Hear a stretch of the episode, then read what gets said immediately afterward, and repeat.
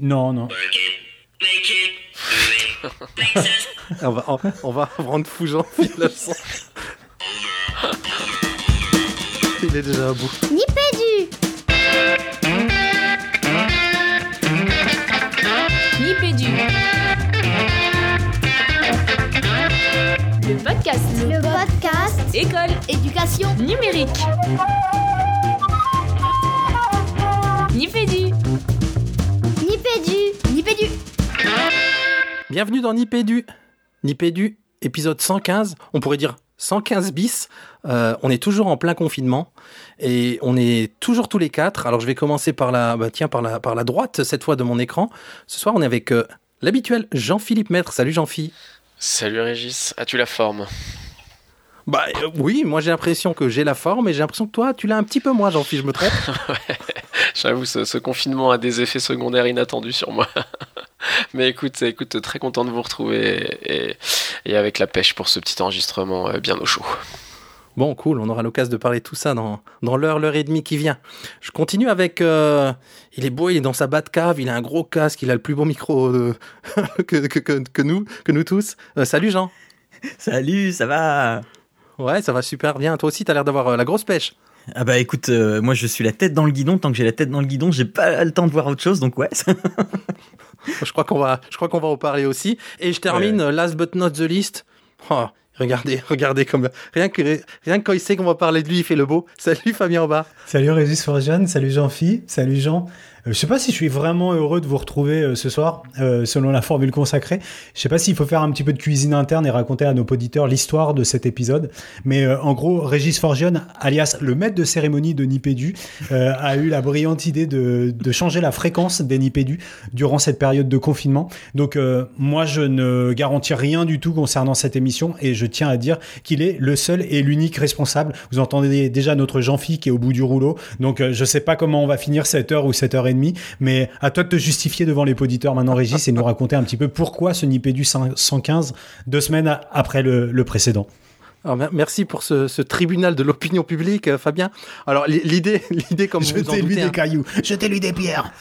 L'i- L'idée, comme vous en doutez, c'est qu'on s'est dit, euh, euh, en cette période de confinement où il se passe tellement de choses, c'est un peu compliqué. On a fait le Nipé du 114 euh, là, il y a deux semaines, c'est-à-dire le premier jour de confinement. Et on se voyait un peu mal revenir que dans un mois, vu tout ce qui se passe. Euh, Donc, euh, un épisode intermédiaire, changer un petit peu la fréquence. On revient à notre fréquence à l'ancienne de toutes les deux semaines. On se rend bien vite compte qu'on ne sait pas comment on faisait à l'époque, hein, parce que parce que c'est vrai que ça passe euh, très très vite. Donc, l'idée là pour cet épisode, vous allez voir, on se retrouve de nouveau tous les quatre. On va faire un petit point, à la fois un bilan de ces deux semaines et un point intermédiaire de, de, de, dans, dans, cette période de confinement. Voilà, les, les justifications sont faites. Fabien, elles te vont comme ça? Moi, c'est parfait. Donc, vous avez bien compris, c'est lui le responsable de cette émission. En bien, en mal, on n'en sait rien. Mais en tout cas, si vous avez euh, des courriels à adresser, c'est régis at gmail.com. Et le numéro de téléphone, c'est le 06 36 48 Mais- 69 75. Et, et donc, vous voyez qu'en des périodes de- difficiles de confinement, les délateurs se, lâchent. Euh, on voit bien que sous la pression, le vrai visage des anges sort. Bravo, bravo Fabien. L'histoire retiendra ça et je ne le couperai pas au montage. Allez, je vous propose qu'on rentre tout de suite dans, le vif de l'émission avec euh, un petit point sur le déroulement de l'émission. On va vous proposer une structure à la fois habituelle et inhabituelle, dans le sens où il y aura une intro parole au poditeur. On a eu quelques, éléments euh, via Twitter notamment. Comme on est quatre, on va faire chacun une rubrique. Donc vous aurez quatre rubriques de podcasteurs plutôt entrecoupées de la récré de Jean, toujours en live. Ça me donne déjà la banane Ah ouais. de l'imaginer comme il y a deux semaines là. oui. Et on terminera par euh, les habituelles inspirations, coup de cœur, coup de gueule. Et comme vous l'avez vu, on a un petit peu traînassé dans cette intro avec toutes ces blagues de, de, de Mister Hobart. On fonce tout de suite dans la parole au poditeur. La parole au poditeur La parole au poditeur. La parole au poditeur Alors, parole au poditeur, Fabien, je te laisse la parole, tiens. Eh bien, euh, une petite revue de ce qui a été posté sur les réseaux et notamment ce réseau euh, que nous affectionnons tout particulièrement Twitter. Alors, on voulait euh, faire un coucou à Léa Panvier qui a eu la gentillesse de nous citer parmi ses podcasts préférés. En tout cas, ça fait plaisir de retrouver Nipédu hein, de temps en temps, comme ça, dans des petits tweets de, des podcasts préférés, de, en tout cas de quelques tweetos. Donc merci, merci Léa.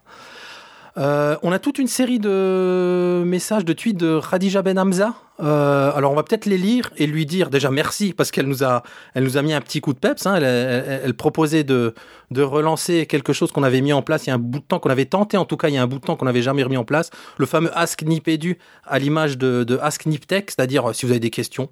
Alors on prétend pas y répondre, hein, en tout cas juste apporter des pistes dans les épisodes. Euh, voilà donc. euh, Khadija qui disait suite à l'émission 114 sur la continuité pédagogique de Nipédu, vous pouvez réagir avec le hashtag AskNipédu. Et évidemment, elle, a été la première à mettre euh, quelques questions. Je vous propose qu'on en lise, euh, si vous avez les notes de l'émission, les garçons sous les yeux, qu'on en lise chacun une. Avec plaisir, cher Régis.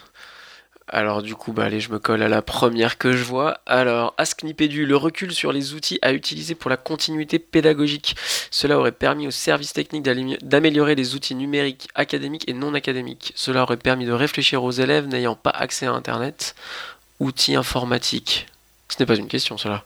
Pas faux, mais on, on- on apporte, on, on a des choses à dire, je pense, dans l'émission. Mais t'as raison, Jean-Philippe. Est-ce que euh, l'actualité aura un impact sur la formation des enseignants sur le numérique, sur l'inclusion, les nouvelles formes d'enseignement Euh, Autre interrogation sur la disposition des outils numériques des élèves? Là aussi, on va avoir, enfin, je- on va avoir plein de trucs à dire. Et j'y vais pour le dernier peut-être? La continuité pédagogique va-t-elle réduire réellement les inégalités sociales comme souhaité Mhm. Big question. Je crois que tu voulais rajouter quelque chose, Fabien, autour des, des copains d'e-teachers.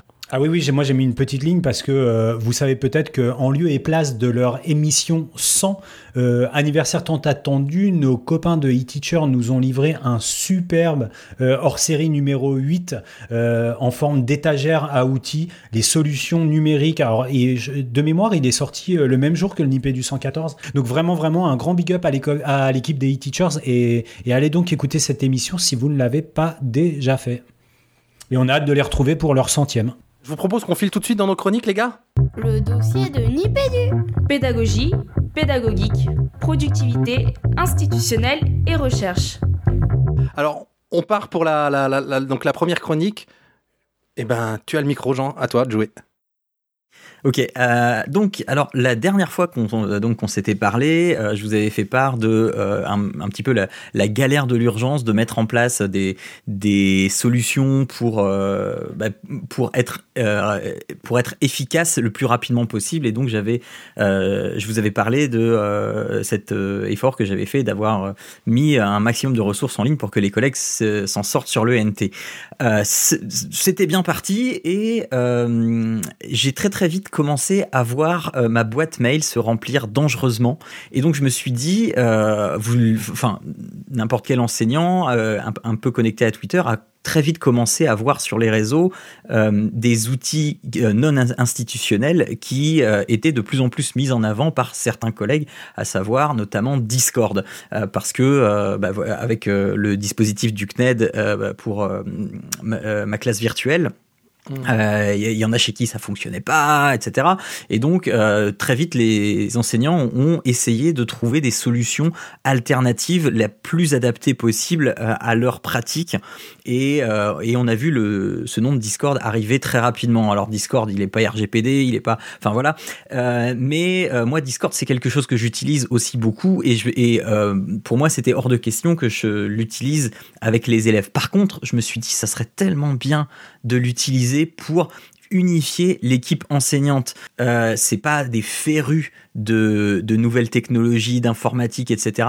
Mais voilà, je leur ai présenté Discord comme étant euh, ce qu'il est, c'est-à-dire un serveur de communication. Sur Discord, on a plusieurs salons, euh, euh, donc on crée le Discord qu'on veut. On a plusieurs salons avec plusieurs rôles. On va donner des rôles à chaque membre. Ils vont avoir des droits, plus ou moins. Enfin voilà. Mais ça, c'est pas des préoccupations de mes collègues. Ça, c'est mes préoccupations à moi pour mettre en place ce serveur Discord. Et sur Discord, on peut discuter euh, en clavier. On peut aussi discuter en audio et on peut partager son écran et, euh, faire comme ça, euh, montrer aux autres, etc. Et donc je me suis dit, ça serait tellement bien que j'ai ce moyen de communication parce que les mails, eh bien, de temps en temps, oui, bah, le répondre à tous de temps en temps, c'est bien, mais les trois quarts du temps, c'est juste infernal. Euh, j'ai mis deux jours à avoir un mail de quelqu'un qui m'a dit, tu peux pas dire aux collègues qui se calment sur le répondre à tous parce que là, ça va commencer à devenir vraiment infernal. D'autant que je l'ai dit la dernière fois, j'ai des collègues qui ont des très petites connexions, voire pas de connexion du tout. Et j'ai dit, allez, tant pis, je, le tente,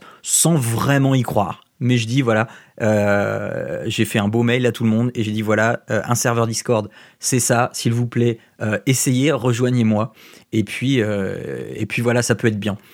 J'ai une collègue de maths stagiaire qui m'a rejoint très vite. J'ai une collègue d'anglais qui, elle, est dans l'établissement depuis un certain temps, qui m'a rejoint également, et qui a vu le potentiel du truc et qui, euh, merci à elle, euh, a euh, commencé à en parler aux autres et les autres sont venus. J'ai fédéré plus de 60% de l'équipe enseignante sur Discord et je peux vous dire que ça nous a changé la vie parce que on en a fait un outil euh, multifonction, mais pas une usine à gaz. J'ai essayé de faire les choses bien et donc on a, euh, alors j'ai, hein, parce qu'on est des enseignants et on a des vieux réflexes, hein, j'ai, j'ai, mis les salons, euh, j'ai mis une cour de récré, j'ai mis euh, une salle d'épreuve, j'ai mis une vie scolaire, une salle de réunion, enfin voilà. Euh, et avec euh, bah, des endroits où euh, chacun peut se retrouver entre nous. Par exemple, la salle des profs, il y a que les enseignants et les et les AED qui peuvent s'y retrouver et les AVS qui peuvent s'y retrouver. La, la vie scolaire, il y a que les AED, etc., etc. Et j'ai mis aussi un canal de dépannage informatique. Et euh, pouvoir socialiser donc dans le salon de la cour de récré, euh, dire bonjour, ça va, euh, balancer des conneries, etc.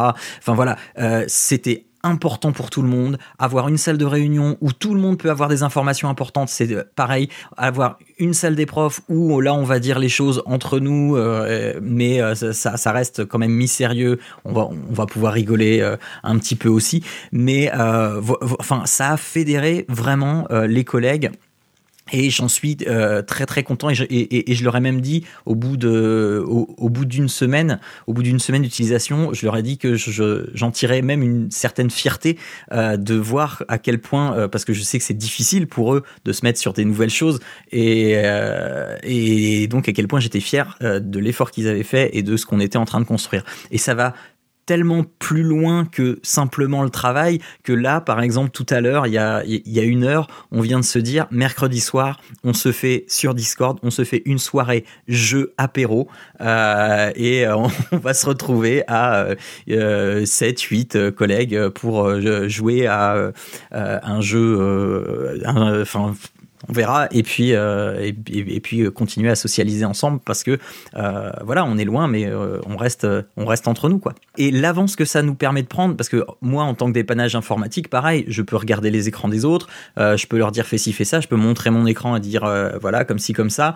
Les informations importantes tout le monde les a très rapidement. J'ai même un personnel de direction qui est aussi sur le Discord qui peut voir un petit peu tout ce qui se passe etc on organise la continuité pédagogique pour ceux qui n'ont pas de connexion euh, donc en, disant voilà on a créé un espace où euh, alors ça ça se passe plutôt sur le NT mais on a créé un espace où on met où on met les PDF etc c'est imprimé c'est mis sous enveloppe avec toutes les précautions sanitaires nécessaires etc Euh, les infos elles passent aussi sur le Discord pour dire faut faire comme ci faut faire comme ça.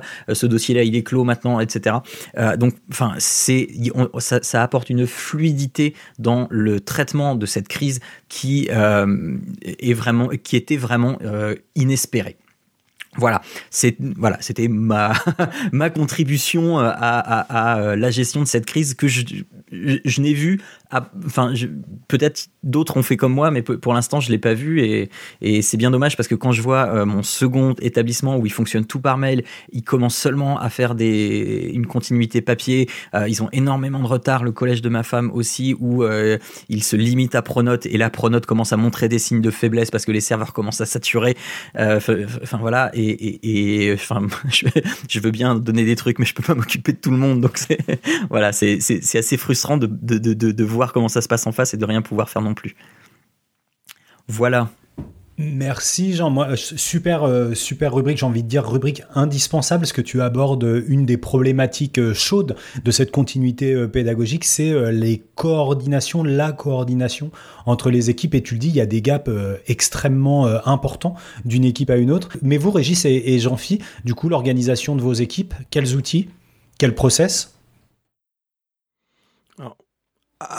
Juste avant de répondre, j'ai une toute petite question qui est soulevée par ce que tu dis, Fabien, et, la chronique de Jean, sur euh, euh, bah quand même en, termes d'acceptabilité de ces outils. Euh, tu, as, tu as dit tout de suite, hein, Jean, c'est pas RGPD, etc. Voilà, on, balaye ça. Et puisqu'on est entre adultes et qu'on est entre professionnels, mais, mais du coup, que dit l'institution l'usage de cet outil par les professionnels? Ça pose quand même toutes ces questions de RGPD et en suspens, même si c'est pas des élèves. Ouais, alors après, euh, on, alors, euh, étant donné qu'effectivement on est majeur, enfin tatoué, vacciné, tout ce que tu veux, euh, euh, pour moi ça pose pas vraiment de soucis dans le sens où Discord va faire euh, son beurre énormément sur euh, donc enfin euh, comme comme beaucoup hein, sur la revente des données de ses utilisateurs etc mais là où c'est là où Discord fait vraiment du beurre c'est parce que dans Discord tu peux connecter tous tes réseaux sociaux Enfin, beaucoup de tes réseaux sociaux, tes réseaux de jeux, etc. Donc, c'est là-dessus qu'ils vont capitaliser. Moi, mes collègues, euh, enfin voilà, tu, je les ai mis sur Discord. Euh, je j'ai pas été regardé, mais je suis sûr qu'il y en a aucun qui a lié son profil Facebook ou Twitter ou, ce que c'est, euh, parce que voilà, je leur ai juste demandé, venez là et puis regardez, c'est sympa. Donc je m'en suis pas vraiment fait de ce côté-là. Euh, maintenant, euh, bah, enfin, Discord n'est n'a pas non plus le, euh, enfin euh, se fiche complètement de, de ce qu'on dit quoi c'est c'est vraiment nos, nos actions et Discord je l'ai pas dit mais Discord c'est un outil à la base pour les gamers euh, c'est ce qui est utilisé pour jouer en groupe pour enfin pour jouer et se parler en même temps etc et donc Discord récupère ton activité à quoi tu joues etc. et, et, c'est ces informations là qui sont précieuses pour Discord pas ce qu'on pas les bêtises qu'on va dire euh, parce que j'ai montré la tartiflette que j'ai mangée ce midi, quoi. Pas, c'était surtout pas une question piège hein, de ma part. C'est juste, c'est juste aussi pour rebondir sur un autre point. Et tu l'as dit hein, dans, ta, scénarisation de cet espace. Euh, du coup, peut-être que c'est aussi tellement utilisé parce qu'il n'y a pas d'outil institutionnel qui le propose aussi, mhm. aussi, souple et peut-être aussi robuste. Ouais. Ouais. c'est clair. Et euh, ils ont même capitalisé un peu là-dessus dans leur communication les tout premiers jours en euh, rendant gratuite euh, la, fonctionnalité qui normalement est payante, c'est-à-dire de, faire des, réunions à 50, des réunions audio à 50 pour pouvoir, euh, enfin, pour pouvoir faire classe à 50, parce que eux capitalisaient là-dessus pour mettre un maximum de jeunes sur Discord et, pour qu'ensuite ils gardent le, le truc après. Donc, enfin, voilà, c'est pour ça que non, c'est pas malin de l'utiliser avec les jeunes, d'autant que si on l'utilise avec les jeunes de moins de 16 ans, il faut un accord parental obligatoire Enfin, il y, a tout un truc. Enfin, la RGPD, on va pas revenir dessus. Vous avez déjà fait des émissions, les gars, dessus. Enfin, ben, voilà. Donc euh, là, en tant qu'adulte non gamer, franchement, ça, enfin, ça pose euh, vraiment aucun souci. Et alors du coup de, de, mon côté, euh, pour à la fois répondre au rebond de, de, fin de, de, Fabien et puis euh, aussi euh, faire part de notre expérience suite à ce qu'a dit Jean, en fait ce qui est marrant, enfin ce qui est marrant, ce qui est notable en tout cas par rapport à tout ce que j'entends là et ce qui a été le cas chez nous, c'est que justement il a été impossible pour mon service et plus largement pour mon, mon université de se soustraire à la RGPD. Donc du coup il a été impossible de sauter euh, assez rapidement dans des solutions existantes telles que Slack. Euh, ça a été surtout Slack qui a été envisagé, mais du coup qui n'a pas été utilisé euh, parce que parce que justement pas compatible à la RGPD. Et du coup, on a fait un peu à la va comme je te pousse avec beaucoup de mails principalement. WhatsApp, alors du coup qui est pas du tout RGPD non plus, mais justement en fait sans mention des noms des enseignants ou des choses comme ça qui étaient qui étaient qui étaient sur lesquels enfin comment dire sur lesquels on se passait les billets ou quoi que ce soit. Donc ça a été vraiment de la coordination très bas niveau sur WhatsApp et puis dès lors qu'il y avait des noms c'était du mail. Et du coup ce qui a été absolument j'allais dire anti-pratique, enfin en tout cas vraiment pas des plus fonctionnels, mais voilà coincé par justement la question de quelle était la bonne solution euh, euh, qui était compatible RGPD. Quoi. Et à ce jour, euh, on n'a pas encore de réponse. C'est encore en, réflexion et c'est pas impossible qu'on nous bascule sur un outil, mais je fais l'hypothèse qu'on nous y basculera certainement un petit poil trop tard. Voilà. de, mon, de, mon côté, chez, chez Canopy, on utilise les outils Microsoft. donc pour l'équivalent de, Discord et de Slack, on utilise Teams. Et il faut bien avouer qu'on y est passé il n'y a pas longtemps, il y a quelques petits mois. Euh, que sans ça, le, bah, travail à distance serait extrêmement compliqué. Hein. C'est le même type d'app, hein, aussi robuste que Slack ou que Discord, qui nous permet de faire nos, nos, visios quotidiennes, d'échanger, de faire les groupes de travail. Donc c'est vrai que sans ça, je ne sais pas trop comment on aurait pu, à la fois maintenir le lien entre les équipes et faire le travail à distance. Ça met vraiment de l'huile dans les rouages. J'ai encore une petite question pour toi, Jean, si on a encore une petite minute, sur euh, le côté. Alors, on peut le voir de deux côtés. Je le, moi, je le vois du côté malin d'avoir un petit peu reproduit la, forme d'un établissement. C'est-à-dire, tu as dit, il y a la salle des profs, il y a la cour de récré, il y a la vie scolaire. Une façon de rassurer en disant, eh, c'est la même chose en version numérique. Et peut-être, j'imagine qu'une fois qu'ils sont en quelque part hameçonnés à ces outils numériques, ils voient tout le potentiel qu'il y a en plus de juste reproduire ce qu'il y a dans l'établissement. Ça, c'est tout à fait la stratégie. C'était euh, vraiment d'avoir un lieu, même qu'il soit virtuel, un lieu un peu familier où les gens savent d'instinct euh, ce que euh, tel salon on va y faire, tel salon il est dédié à ça et euh, et de pas leur expliquer alors attends tu vois je t'ai donné ce rôle là, tu as un rôle enseignant et tu as un rôle équipe mathématique alors tu vas pouvoir parler ici et non le but c'était vraiment d'avoir une cohérence pour que le serveur soit le plus simple possible et c'est pour ça que le, le, le rôle que j'ai eu à jouer là-dedans et que les les personnels euh, ressources numériques ont à jouer quand ils mettent en place ce genre de solution, c'est de vraiment le penser pour l'utilisateur et de le configurer pour que euh, euh, pour, ne pas que l'utilisateur apprenne à l'utiliser, mais pour qu'il le pour qu'il ait des repères et qu'il le découvre tout seul. Bien joué. Je vois, je les, je les lis parce qu'il y a évidemment, vous imaginez bien qu'on chatte en même temps que l'un ou l'autre parle. il y a une petite battle entre skeuomorphisme ou catacrèse pour, pour euh, Fabien et Jean-Phi. C'est exactement ça. C'est, moi, je dirais catacrèse. Hein. Ah, moi, je dirais ouais, par rapport au côté, euh, j'amène l'établissement dans, le, dans la solution numérique. Ouais, moi je dirais catacrèse pour euh, transformation de Discord qui n'était pas un outil pensé pour une ENT et qui devient une ENT, une ENT ensuite quoi. Ah oui, mais tout à fait d'accord avec toi. J'ai envie de dire, Fabien, puisque tu as la parole, est-ce qu'on n'en profiterait pas pour te propulser dans, dans ta chronique euh, visionnaire? Non? Si d'accord, mais t'avais un jingle, non? Il y a zéro jingle là-dedans? Ah, Excuse-moi, excuse-moi, il le... Ouais, mais je j'ai pas les, les jingles font montage, mais si tu veux. Très très bon, très très bon. Institutionnel. Euh, ok, alors moi les garçons, je me colle cette semaine à une petite rubrique institutionnel. Et oui, une fois n'étant pas coutume, je navigue entre les, les rubriques euh, productivité et institutionnelle. Et cette semaine, c'est une institutionnelle, une rubrique que j'aimerais intituler de la boule de cristal au projet pour l'école. Alors, on a déjà largement parlé, les garçons. Cette crise-là du Covid-19, euh, les annonces de confinement, l'injonction de continuité pédagogique ont mis comme jamais le téléenseignement sous les feux des projecteurs. On en parlait tout à l'heure avec euh, l'émission des e-teachers. Et à cet égard, on entend ici et là qu'une fois la crise passé, cette crise sanitaire passée, bah, plus rien ne pourra jamais être comme avant.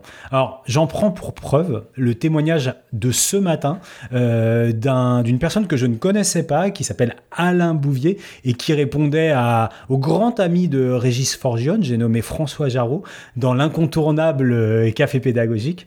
Alors voilà à peu près ce que déclarait ce, monsieur, euh, ce monsieur Bouvier, qui est un ancien membre du Haut Conseil de l'éducation et qui est l'actuel rédacteur en chef de la revue euh, internationale d'éducation de Sèvres, revue si chère au cœur de Jean-Philippe.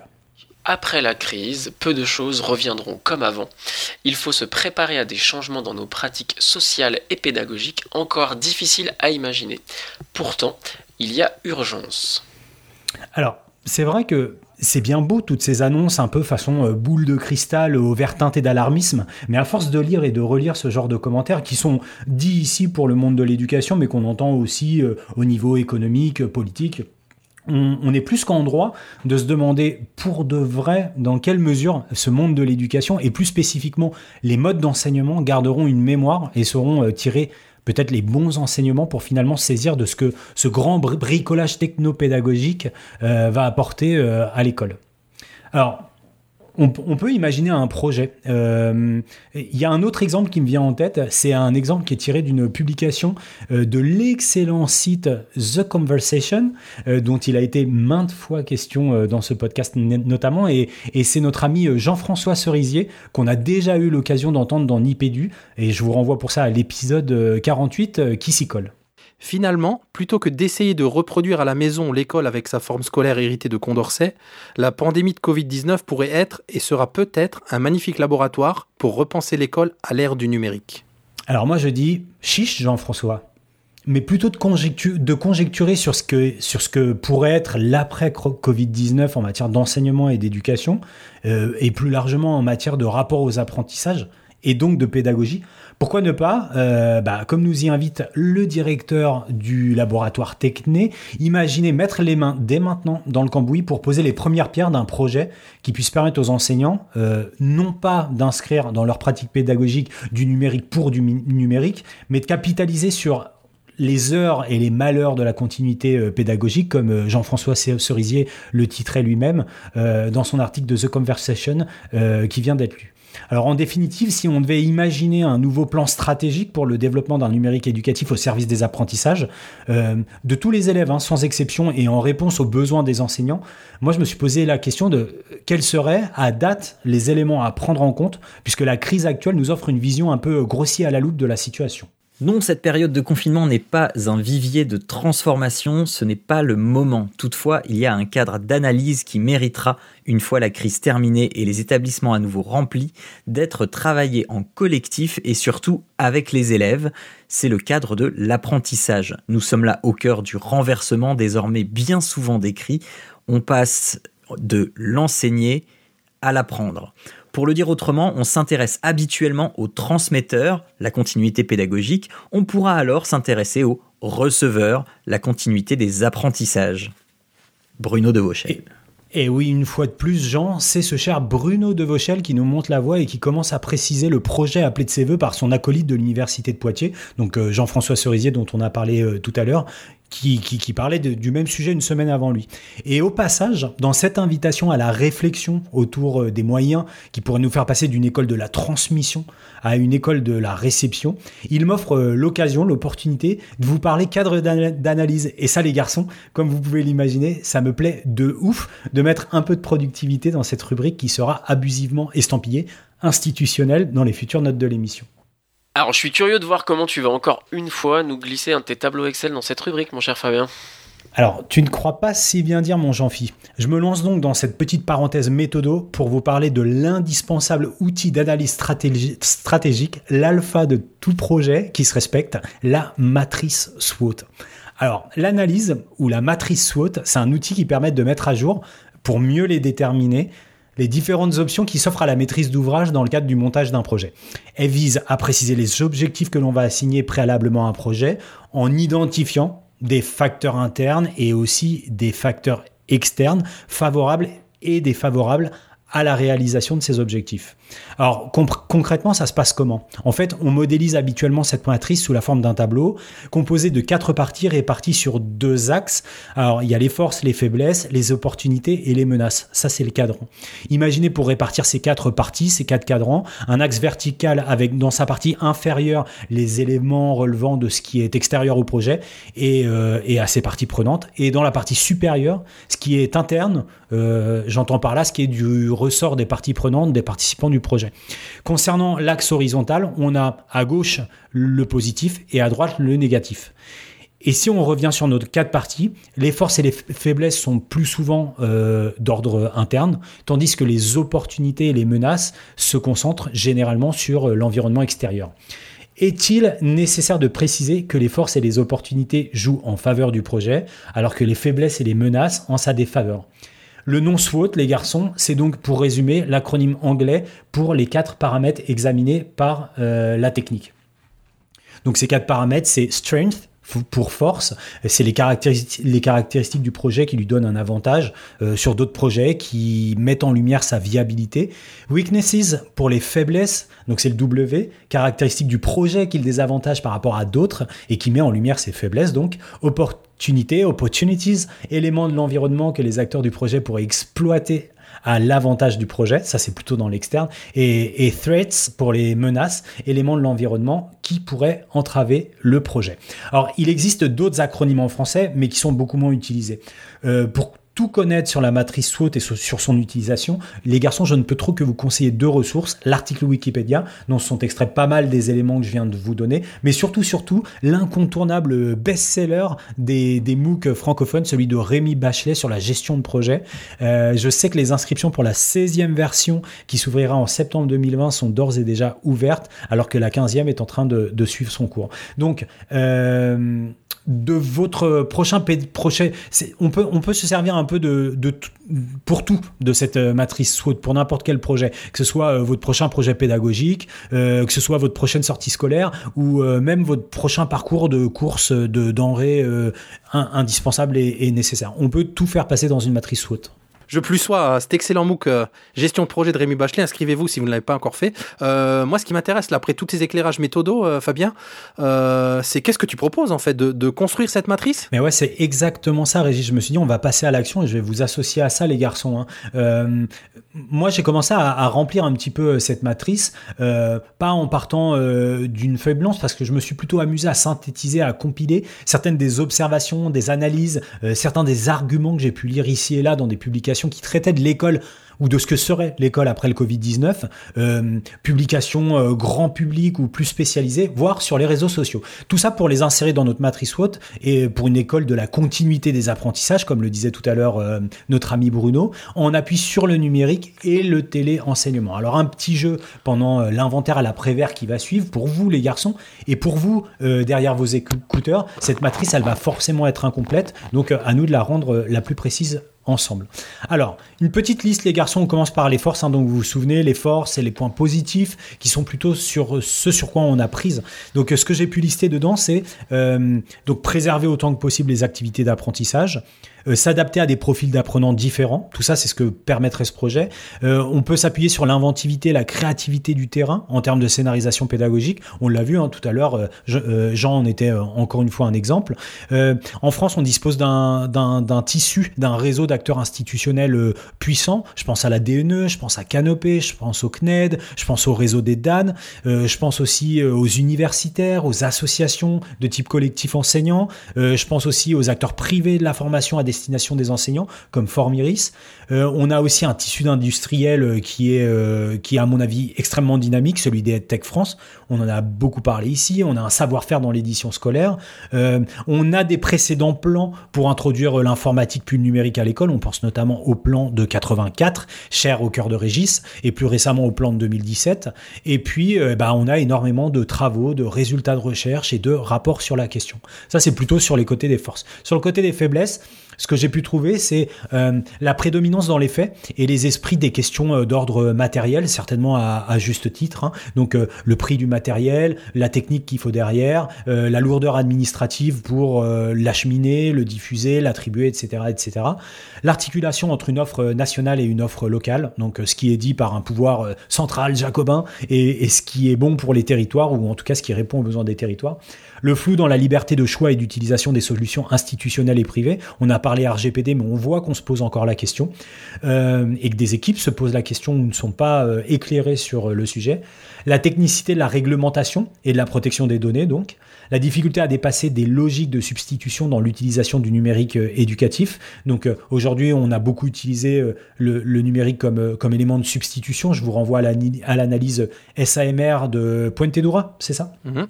Un discours pardon, centré sur euh, la mise en œuvre de dispositifs institutionnels qui écartent souvent toutes les autres forces vives dont on a pu euh, parler sur les forces, l'hétérogénéité importante de la culture numérique entre les acteurs et un discours scientifique qui oscille tantôt entre euh, l'intérêt et la mise en garde, donc il est parfois compliqué pour les acteurs de se positionner. Les opportunités, donc ce qui est plutôt extérieur, c'est une crise Là, on vit une crise sans précédent qui donne désormais du sens à l'introduction du téléenseignement. C'est plus injonctif, hein, mais, mais nécessité fait loi, et on voit ce qui se passe du côté de beaucoup de collègues. Euh, on est dans une société qui je pense, euh, est euh, extrêmement numérique et numérisé. Ça, on peut pas le, nier.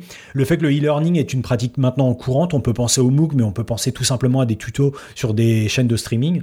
Et puis, euh, il y a des nouvelles postures, des compétences, des dynamiques qui se développent là, pendant le temps de confinement, sur lesquelles on pourra capitaliser. Et enfin, ce qui fait mal, les garçons, c'est les menaces, c'est-à-dire les éléments extérieurs à ce qu'on pourrait construire dans le projet sur lequel on n'aura pas prise et qu'il faut intégrer du mieux possible pour qu'elles impactent le moins possible ce futur projet. Mais sans les, sans les perdre de vue, bien entendu. Donc c'est le fait que, bah, on le sait aujourd'hui, le foyer, la maison, elle n'offre pas forcément les, à tous les conditions d'apprentissage euh, idéales que peut offrir l'école. Euh, toujours du côté des familles, la disponibilité des équipements techniques qui soulève la question de l'équité sociale, la disparité des compétences, mais également des capacités d'engagement et d'organisation des élèves et de leurs familles, de certains élèves et de certaines familles, l'épuisement des professionnels et les stigmates de l'après-crise en termes d'usage du numérique éducatif on a parlé des collègues qui étaient euh, dans une vitalité pédagogique et qui savaient se saisir de l'opportunité, mais on en a plein d'autres qui, bah, ont plus de difficultés et qui là passent vraiment beaucoup, beaucoup de temps à pouvoir euh, assurer cette continuité euh, pédagogique. sur un versant un peu plus moins sympa, le manque de vitalité pédagogique et l'appréhension face au changement, voire l'inertie qui est cultivée par une part des professeurs de l'éducation. Et puis enfin, bah, des visions. La France, hein, elle est très clivée sur ses visions et sur les finalités de l'école. Donc, que ce soit euh, d'un point de vue éducatif, social, politique, philosophique. Euh, tout ça, c'est euh, en soi un obstacle pour passer à la vitesse supérieure. ok, ok, ça fait beaucoup. c'est bon, t'as terminé? Bah, en fait, euh, oui et non, parce que cette revue SWOT, Jean, euh, elle est loin d'être exhaustive, mais sont quelques points de réflexion pour structurer le cadre d'analyse que Bruno de Vauchel appelait tout à l'heure de ses voeux. Alors, comme je l'ai dit, je suis certain, les garçons, que vous aurez, tout comme les poditeurs, vous saurez compléter cette, cette matrice SWOT. L'intéressant, enfin, ce qui me semble intéressant ici, c'est vraiment de garder en tête que dans une approche de type gestion de risque, le cadran faiblesse, c'est-à-dire celui des obstacles qui est lié à des paramètres internes, et celui sur lequel on peut avoir une action alors que pour les menaces, il va nous falloir les intégrer à la réflexion générale pour en limiter au maximum les impacts. Alors, on a en effet à l'échelle du projet aucune prise hein, sur ces paramètres. Et on le sait depuis de, nombreuses années, en fait, euh, les technologies ne changent pas l'enseignement ou la pédagogie ou l'école. Par contre, la manière dont on choisit de faire l'école détermine la place que l'on donne aux technologies. Dit aussi d'ailleurs ce cher Bruno de Vauchel. Ouais, exactement, c'est très très bien dit. Et comme semble le dire là en sous-texte euh, Bruno de Vauchel, euh, par l'entremise de ce que nous a été, de ce qui nous a été lu par euh, Jean Phi, il sera donc pas tant question de se saisir de la situation comme d'une boule de cristal, mais plutôt comme une loupe grossissante qui nous permettra de mieux identifier, pour les intégrer dans un projet global et local, les forces, les faiblesses, les opportunités et les menaces dont on a parlé, pour une école de la réception qui s'appuierait sur l'hybridation des modes d'enseignement. Et comme dans toutes les crises, euh, celle-ci, elle donne à voir en les accentuant, les écueils, en posant avec une urgence délétère les besoins de changement, si tant est que la société soit à même d'aspirer dans un élan collectif à ces supposées nécessaires transformations. Euh, ces aspirations à la transformation étaient la plupart du temps aussi vite oubliées que la crise disparaît et les forces en présence ne s'attellent pas à structurer ces espoirs euh, et autres incantations en projet. Et voilà. Amen. c'est un peu ça, ouais. Je sens que Jean, a des, euh, que Jean a des questions. Ah, c'est marrant ça. Que, comment tu l'as senti? Je sais pas, il y a quelque chose là. Non, mais je, sais pas. En fait, ce, serait, euh, je sais pas si ce serait pas trahir un peu la, casquette que je, prends pour ces, pour ces deux dernières émissions, donc la précédente et celle-ci, euh, où j'en reviens vraiment à mon rôle de, praticien, de conseiller pédagogique, alors que c'est vrai que la casquette habituelle de Nipédu, c'est la casquette du chercheur, puisque c'est ce que je suis de formation. Et c'est vrai qu'il y, a, des passages de, ta rubrique, je suis questionné par euh, le, sens que j'ai l'impression de lire dans ce que tu mets derrière école de la transmission et école de la réception. c'est vrai que je je suis interrogatif parce que pour moi, transmission, c'est à la fois émission et réception. Euh, parce que tu peux, tu peux pas considérer qu'il y a une transmission si justement c'est pas reçu. Et quelque part, moi je trouve qu'une école de la transmission, c'est justement une l'école qu'on n'a pas, quoi. C'est-à-dire, pour moi, c'est plutôt l'école de l'émission, c'est-à-dire qu'on s'intéresse justement beaucoup euh, au caractère pédagogique. Que pour moi, une école de la réception serait une école qui irait dans un autre écueil, c'est-à-dire de l'écueil où on s'intéresserait beaucoup trop à ce qui se passe du côté de l'élève et peut-être pas assez. Et que pour moi, une juste vision euh, de l'ensemble de tout ça, c'est une vision du processus entier, enseigner, apprendre, et que du, coup l'école de la transmission est justement une école à, à, comment dire à, revendiquer quoi en tout cas sur laquelle travailler et que nous n'avons pas actuellement non, moi je trouve que ta correction sémantique, elle est tout à fait juste et elle redonne tout son propos. Je pense à, Bruno de Vauchel qui a, qui a donné l'impulsion de, de, cette chronique, où aujourd'hui on a effectivement une école qui est très centrée sur les conditions euh, d'enseignement et, euh, et, sur ce qui va faciliter cette émission, là où euh, l'opportunité qu'on semble voir, ou pas, hein, au travers de ce qu'on vit aujourd'hui, ou en tout cas ce que ça laisse entrevoir, c'est vraiment le fait que ce soit l'apprenant et, ses capacités. Je pense toujours à, cette anecdote dont on a, on, a parlé la dernière fois euh, de, Bruno, qui nous dit que, et il y en a d'autres, hein, j'en ai entendu d'autres, sur des élèves qui étaient très très contents d'être à la maison et de pouvoir, euh, non pas buller, mais, mais travailler et apprendre autrement. Moi j'ai un, peut, être une remarque sur, euh, sur à la fois la matrice SWOT et sur, le, côté boule de cristal et, tu parlais de la d'un troisième plan pour l'école l'école numérique. J'imagine que ça va être encore une fois pas assez pour les tenants de, l'école à distance ou que peu importe comment on l'appelle, le numérique, et trop pour ceux qui, ne pouvaient pas s'y mettre. Et on va de nouveau, l'histoire se répète. Hein, tu as parlé du plan de 84. Je me rappelle que dans une émission, on parlait de ce plan de 84, on faisait le parallèle avec euh, les tablettes et cette nouvelle vague numérique. Là, on est encore dans une autre vague et à la fois pour les tenants de, de cette école-là, ça va pas assez vite mais en même temps, forcément, il en reste toujours quelque chose. Je me rappelle le plan de 84 dont, on avait parlé. Moi, notamment, j'avais été très critique en disant qu'il en restait rien, mais forcément, il en reste quelque chose. Il y a, une impulsion qui ne sera pas assez forte. Pour certains, ce sera une pitchonnette, pour d'autres, ce sera un coup de pied aux fesses. Il en restera en tout cas quelque chose euh, euh, de tout ça, et c'est peut-être là-dessus que ce quelque chose sera pas assez grand, pour certains, trop grand pour d'autres, mais forcément ça avance quoi. De, alors là presque, si on devait le dire négativement, euh, je sais pas, tu l'as dit autrement, mais de, de, de, gré ou de force quoi. Hmm. Tu, tu, me fais penser à un élément que je rajoute tout de suite dans ma petite matrice, c'est le parallèle qui est fait par, euh, par pas mal de personnes entre euh, numérisation de l'école et libéralisation de l'école. Et celui-là je le rajoute aussi aux menaces parce que j'ai entendu, bah, pas plus tard qu'il y a une dizaine de jours, chez Ali Rebei dans Grand Bien vous fasse, Philippe Mérieux qui mettait en garde justement contre euh, où il associait dans quelque chose qui me semblait très euh, raccourci, euh, utilisation de solutions numériques et vente de l'école aux forces libérales de, des entreprises et des industriels EdTech. Il n'y a pas que du faux dedans, mais voilà, c'est quelque chose qu'il est bon de prendre en compte, de se dire qu'on a pas mal d'acteurs et de décideurs qui peuvent faire cette association-là. Ouais, que tout le monde soit nuancé, quoi.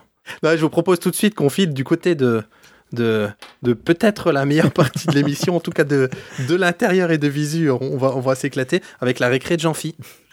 Euh, de Jean, pardon, n'importe quoi. si on fait faire des récrés à Jean-Phi, je sais pas, je réponds pas de nous. Papa, à quoi tu joues? Papa, papa, à quoi tu joues? Eh papa, à quoi tu joues? Alors, euh, ok, euh, ok les garçons. Alors, avant de, rentrer dans le vif de la récré, je voulais juste faire un petit retour rapide sur celle de la fois dernière, sur Plague Inc., parce que euh, il s'est passé quelque chose entre temps. C'est que Plague Inc. va dans les jours ou peut-être semaines à venir, en fait, implémenter un nouveau mode qui est le, le, mode pandémie, où la Plague Inc. va retourner complètement son, son sa philosophie de jeu et va nous mettre dans notre peau à nous où il va falloir combattre une pandémie et voir un petit peu euh, euh, tous les mécanismes euh, qui sont mis en jeu dans, dans cette lutte. Voilà, je voulais juste le, le préciser parce que je trouvais ça important, ça amenait un peu d'eau au moulin de la semaine dernière. Maintenant, euh, aujourd'hui, on va pas parler de pédagogie. Aujourd'hui, on va juste parler d'amusement parce que voilà, le confinement, ça fait deux semaines que nous sommes enfermés, en train de cohabiter tous pacifiquement, tous ensemble au sein d'une même maison. Afin de ne pas troubler ce solide équilibre de cohésion familiale, il est primordial de retrouver des activités fédératrices. Vous l'avez deviné, le jeu. Alors, comme nous, euh, comme, enfin, nous sommes partis encore pour un mois de confinement à vue de nez de ministre, euh, je vous offre un pack de bons plans en jeu, euh, de jeux en famille. Comprenez 2 à 4 joueurs, peut-être voire plus. Évidemment, les jeux prennent, euh, tirent toute leur force euh, quand on joue à 3 ou 4. hein. Donc avec deux jeux vidéo et deux jeux de plateau. Commençons par la partie plateau. L'île interdite est un jeu de plateau slash carte de Cocktail Games qui vous emmènera sur l'île qui était le cœur mystique de l'Empire des Atlantes. Quatre chacun ayant un rôle et donc une compétence différente, vont partir à la course aux reliques de cette île. Malheureusement, votre arrivée déclenche le mécanisme de défense de l'île et va irrémédiablement euh, sombrer, elle va sombrer dans les abysses de l'océan au cours de la partie. Vous œuvrez tous ensemble pour retarder le plus possible la destruction de l'île tout en explorant l'île pour récupérer les autres artefacts Atlantes. Les règles paraissent un peu compliquées au départ puisqu'à chaque tour un mécanisme de pioche dans différentes pioches déclenchant des actions s'effectue. C'est long à expliquer pour la première partie mais on l'y digère très rapidement et dès la deuxième partie l'exaltation de l'aventure est présente. Le plateau se constitue de cartes euh, placées aléatoirement qui vont progressivement sombrer dans l'eau. Vous pouvez retarder l'échéance ou pas, mais il faudra user de stratégie pour pouvoir euh, se frayer un chemin entre toutes ces cases et surtout repartir de l'île. Le jeu présente un challenge réel et chaque partie gagnée sera une vraie source de satisfaction collective. À noter qu'une version iOS est aussi disponible sur iPad de préférence, hein, qui est euh, moins cher que la version boîte qui coûte une vingtaine d'euros. Enchaînons avec euh, un autre jeu, euh, celui-là euh, pour repartir sur des bases un peu plus zen, je vous propose Tsuro, le jeu du sentier, un jeu de réflexion jusqu'à 8 joueurs qui se joue là encore avec des cartes des cartes cases. Chaque joueur commence au bord du plateau et son but va être de se créer un chemin le plus long possible pour rester sur le plateau le plus longtemps possible. Pour cela, chaque joueur va devoir poser devant son pion une carte case. Chaque carte case est carrée, comporte 8 entrées et euh, 8 entrées pardon, de de deux de chaque côté de la carte et sur euh, la, carte sont tracés des chemins plus ou moins tortueux. Tant qu'un euh, tant qu'un pion peut avancer, il avance, y compris celui des adversaires. Et c'est là tout l'intérêt. Si je pose une carte qui permet à un autre joueur d'avancer, il est obligé d'emprunter le chemin devant lui, quitte à sortir du plateau et perdre. Un jeu très stratégique avec quelques variantes de règles bien sympathiques pour ne pas bouder son plaisir. Une partie dure entre 5 et 10 minutes généralement. Là encore, une version iOS existe ainsi qu'une version Android, moins chère que la version boîte encore, qui coûte une trentaine d'euros. Passons maintenant aux jeux vidéo. Si vous trouvez que votre maison manque un peu de fou rire, ce temps va bientôt être révolu. Commençons avec Overcooked 2. Euh, les plus anglo- anglophones d'entre nous l'auront deviné, il s'agit bien d'un jeu en rapport avec la cuisine. Il va falloir coopérer jusqu'à 4 joueurs dans une cuisine improbable pour réaliser des plats. Prendre des aliments, les découper, les faire cuire, dresser l'assiette, la servir et faire la vaisselle. Voilà les 6 différentes actions à effectuer. Il va falloir s'organiser pour travailler à la chaîne ou en parallèle parce que tout est fait dans le game design pour vous compliquer la tâche. Aliments sont séparés des casseroles par un grand canyon. Il va donc falloir les envoyer euh, et les rattraper, les découper pendant qu'un autre joueur s'affaire à faire cuire la viande et euh, attention euh, à ce qu'elle euh, faire attention à ce qu'elle ne brûle pas, tandis que le quatrième nettoiera les assiettes sales pour pouvoir de nouveau les utiliser. Le tout chronométré, euh, euh, très très serré et perturbé par du tremblement de terre, des fantômes, des souris et de tutti quanti. Bref, tout est fait pour ne pas se prendre au sérieux et se payer une bonne tranche de rigolade. Attention, si vous avez des voisins, évitez de jouer tard le soir. Les cris et les rires étant au rendez-vous, votre voisin risque de ne pas apprécier. Et on termine cette méga récré avec euh, un autre jeu de vidéo coopératif. C'est Yves O. Un petit jeu euh, auquel il faudra jouer euh, main dans la main. Et l'expression est extrêmement bien choisie puisque 2 à 4 joueurs devront incarner des patates avec des bras pour aller d'un point A à un point B. La seule chose que les personnages peuvent faire, c'est bouger les bras et serrer leurs mains pour s'accrocher à tout ce qu'ils pourront.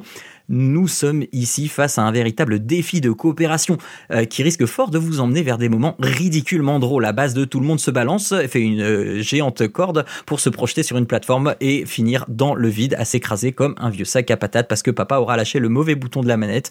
Voilà. Euh, chaque main étant euh, contrôlée par les gâchettes droite et gauche euh, de la manette. Là encore, l'absurde est au rendez-vous car des oiseaux seront là pour vous balancer une petite fiente de temps en temps sur la tête ou le lama péteur viendra inonder l'écran de sa puanteur ponctuellement pour vous pourrir la vie. Le jeu euh, ultra fédérateur qui ravira les grands comme les plus jeunes à partir environ de 7 ans. EVE est disponible sur Windows, Nintendo Switch pour une quinzaine d'euros. Quant à Overcooked 2, vous pourrez vous y adonner sur Switch, PlayStation 4, Windows et Xbox One pour une bonne vingtaine d'euros également. Voilà donc de quoi passer des soirées inoubliables de bonne humeur et de rire en jouant tous ensemble. On se retrouve pour une prochaine récré parce qu'avec les recommandations, ces recommandations, l'équilibre familial devrait enfin être restauré et le confinement moins pénible à vivre. Il a sauvé vos familles.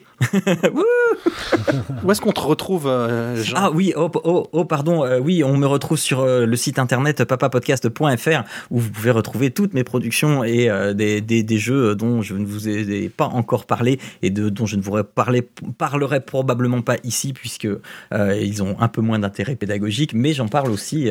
Il y a des jeux très intelligents dont je parle aussi, donc vous pouvez venir et, et, et si vous êtes fan de jeux tout court et ou de jeux vidéo, vous pouvez venir vous abreuver sur papapodcast.fr. Merci Jean. Mais de rien. Euh, et ben on file tout de suite à la quatrième, euh, vers la quatrième chronique. Et, et, et à toi le micro. Histoire de l'éducation, sociologie, psychologie, sciences de l'éducation, sciences cognitives, la recherche. Et ben, comme j'ai pu le, teaser euh, en fin de la, de la rubrique de, Fabien, euh, donc on, demeure sur les retours un peu de, de, ces 15 jours euh, un tout petit peu particuliers, n'est-ce pas? Et donc, bah, je fais suite un peu à ce que j'ai pu dire il y a 15 jours sur quelles étaient les dispositions dans lesquelles on s'était mis à l'Université de Lausanne donc pour soutenir les enseignants qui, du jour au lendemain, devaient assurer la continuité pédagogique. Et donc, j'avais dit qu'un des choix qui avait été fait, c'était d'essayer de tenir une ligne un besoin, une solution, c'est-à-dire c'est-à-dire que l'Université de Lausanne, au lieu de proposer aux enseignants différentes solutions numériques, par exemple pour assurer un cours magistral ou au contraire pour donner, enfin transmettre des ressources aux étudiants, etc., était plutôt, avait pris le parti de choisir des solutions pour chaque besoin et de n'assurer un soutien que, que sur ces solutions-là. Et donc, bah, avec 15 jours de recul, bah, qu'est-ce qu'on a vu? Bah, Déjà, bien évidemment, la solution choisie à planter, euh, comme toutes les solutions qui ont été euh, complètement euh, envahies quasiment du jour au lendemain. Donc, nous, en l'occurrence, la solution live qui a été choisie, c'était la solution de chez Cisco, donc WebEx en l'occurrence, euh, qui euh, sur les premiers jours a été un enfer, c'est-à-dire qu'on a, on a pu assurer quasiment aucun, aucune rencontre, aucun cours. Donc euh, bien évidemment, la réaction de l'enseignant qui voit son enseignement ne pas pouvoir se tenir, ben qu'est-ce qu'il fait? Il va frapper chez ses collègues des autres institutions, vu que tout le monde se connaît très très bien, et puis ils entendent parler des autres solutions, de Zoom, de Teams, de toutes ces choses-là. Et puis quand on les rencontre en conseil, alors on les rencontre bien sûr à distance, hein, euh, ils nous disent oui, mais euh, moi j'ai un collègue, euh, il a utilisé ci, voilà, ça, ça marche vachement mieux. Pourquoi l'UNIL ne fait pas ça et donc en fait, ce qui est vraiment marrant, c'est qu'on retombe sur un exemple assez caricatural au bout du compte du euh, raisonnement par l'exemple, c'est-à-dire je connais une personne ou deux personnes qui travaillent dans une autre institution et puis qui ont utilisé autre chose et puis qui a marché, mais en fait il s'avère que quand on s'y intéresse de près, toutes euh, les solutions euh, de présentation synchrone sont passées, en tout cas sur le territoire suisse, par un moment de, de folie et de, de, ça ne marche pas. Et en fait, lorsque on transmet le message aux enseignants que bah voilà la politique institutionnelle a été que le soutien de la cellule informatique et des cellules pédagogiques se feront sur tel ou tel outil et qu'ils peuvent tout à fait faire le choix d'aller voir ailleurs mais que bah du coup on n'est pas forcément missionné pour les pour les aider en cas de, de problème. Bah en fait voilà ils ont euh, ils ont tenté le coup. En général ça a fini par planter quand même dans les premiers jours et puis donc du coup ils ont fini par revenir nous voir et donc par revenir sur les solutions euh, les solutions prévues. À chaque fois leur rappelant la raison parce qu'en fait on a on est un peu passé pour les empêcheurs de tourner en rond en fait avec cette ce choix cette politique, mais de leur rappeler qu'en fait, bah voilà, euh, la communauté enseignante d'une université euh, est inégale euh, sur sa, sa littératie numérique, n'est-ce pas, et sur sa capacité à s'adapter à des outils un peu du jour au lendemain, et qu'en fait l'idée c'était justement de pas mettre l'ensemble de la communauté face à des choix un peu cornéliens sur quelle serait la meilleure solution, et de dire bon bah voilà, on facilite un peu les choix pour les personnes qui auraient le plus de difficultés à s'approprier ces problématiques numériques, dans la mesure où ensuite voilà, on peut assurer un meilleur suivi, et puis autre raison c'est que du coup des contacts proches ont été créés entre l'institution et euh, les hébergeurs, donc notamment par exemple Cisco, mais aussi avec Moodle, euh, beaucoup, euh, pour justement leur demander ben, un soutien réseau un peu plus important, voilà, en gros une espèce de hotline entre le service informatique de l'université et, et, ses boîtes en fait, hein, dans, dans, la, dans la visée de pouvoir répondre le plus vite possible à des éventuels besoins. Donc bon an mal an, le bilan est plutôt positif parce que après quelques jours difficiles, du coup les choses se sont stabilisées et ça a fini par pas mal marcher. Et puis de la même manière, du côté du contact avec les profs, on a fini par entendre de moins en moins ce genre de, requêtes. Euh, pourquoi pas telle autre plateforme, etc. Et du coup, ça a fini par se tasser, par, rentrer dans l'ordre. Donc je pense que si en une semaine, ouais, dix jours, euh, ça a fini par se tasser, on peut dire que c'était certainement une stratégie euh, plutôt, plutôt payante. Autre point sur lequel je voulais revenir, c'était une remarque, en fait c'est une remarque de Régis il y a 15 jours qui m'a fait réfléchir et je crois que je l'ai dit spontanément, on va dire. c'est vrai que j'y avais pas pensé et donc Régis, spontanément, tu, tu, tu, nous as fait part de dire que tu avais trouvé assez fou, en tout cas assez surprenant, euh, l'intention assez généralisée de vouloir aller aussi vite, de, vouloir tout de suite immédiatement tomber dans l'opérationnel alors qu'on aurait pu prendre euh, une semaine, 15 jours, voire peut-être même un peu plus pour, euh, pour tester un peu plus, enfin pour réfléchir un peu plus aux choses à mettre en place avant de vouloir tout de suite mettre tout le monde au travail. Et en fait, j'ai beaucoup repensé à toi parce que assez rapidement dans les, dans les séances de conseil que j'ai pu avoir avec différents enseignants, assez vite en fait je me suis rendu compte du stress dans lequel ça avait mis beaucoup de monde. Euh, alors moi j'ai plutôt été en contact avec les enseignants, mais les enseignants m'ont aussi relayé un stress très important euh, de la part des étudiants. Et c'est vrai que j'ai pas immédiatement commencé mes séances de conseil comme ça, mais en fait très vite au bout de quelques jours je me rends compte que la première chose que je disais aux profs c'était de leur dire non mais en fait qu'on soit bien d'accord, euh, commencez par vous rendre compte que personne n'attend de vous que vous ayez trouvé la meilleure solution d'enseignement à la première séance, dès la première semaine, mais que vous avez le temps de tester des choses dans, dans la manière de passer du présentiel au distanciel, et que si vous ratez, bah, si vous vous ratez la première semaine, bah, en fait, c'est pas très grave, quoi. Même si on a pu avoir des communications en disant, ouais, on n'attend pas la lune, euh, vous inquiétez pas, etc. Mais le simple fait euh, que la direction de l'université ait dit aux enseignants, bah, vous avez maximum une semaine ou 15 jours de carence euh, pour vous y mettre, et bah, du coup, c'est vrai que ça les a mis dans un état assez fou, et je pense, à mon avis, pour le coup, assez contre-productif, puisqu'en fait, beaucoup d'enseignants se sont vraiment précipités, ont essayé de faire un copier-coller, c'est-à-dire qu'ils ont essayé de dire, ok, comment je peux traduire exactement ce que j'allais faire en présentiel en distanciel, alors qu'en fait l'état d'esprit, je, je pense le plus constructif et le plus efficace, c'était plutôt de dire bon bah qu'est-ce que je peux faire maintenant comme activité et comment j'arrive à, reconstruire quelque chose, euh, j'allais dire quasiment de nouveau, quoi, plutôt que de partir d'un copier-coller euh, présentiel distanciel qui de facto n'allait pas marcher, euh, déjà parce que les solutions numériques n'auraient pas pu suivre, tout simplement par le nombre de personnes en même temps dont il était question de, mettre les cours en ligne, mais aussi parce que c'était certainement pas, certainement pas les solutions pédagogiques les plus pertinentes. Et donc, donc voilà, donc réussir un peu à, à calmer le jeu et à, j'allais dire, soulager les enseignants d'une part de leur angoisse et du coup, je pense que, alors là, j'ai pas encore de retour, mais je pense que du coup, ça a dû les mettre aussi eux dans la posture en retour de réussir à, enfin, de, prendre le temps de plus calmer leurs étudiants. Enfin, en tout cas, c'est le souhait que j'aurais pu avoir.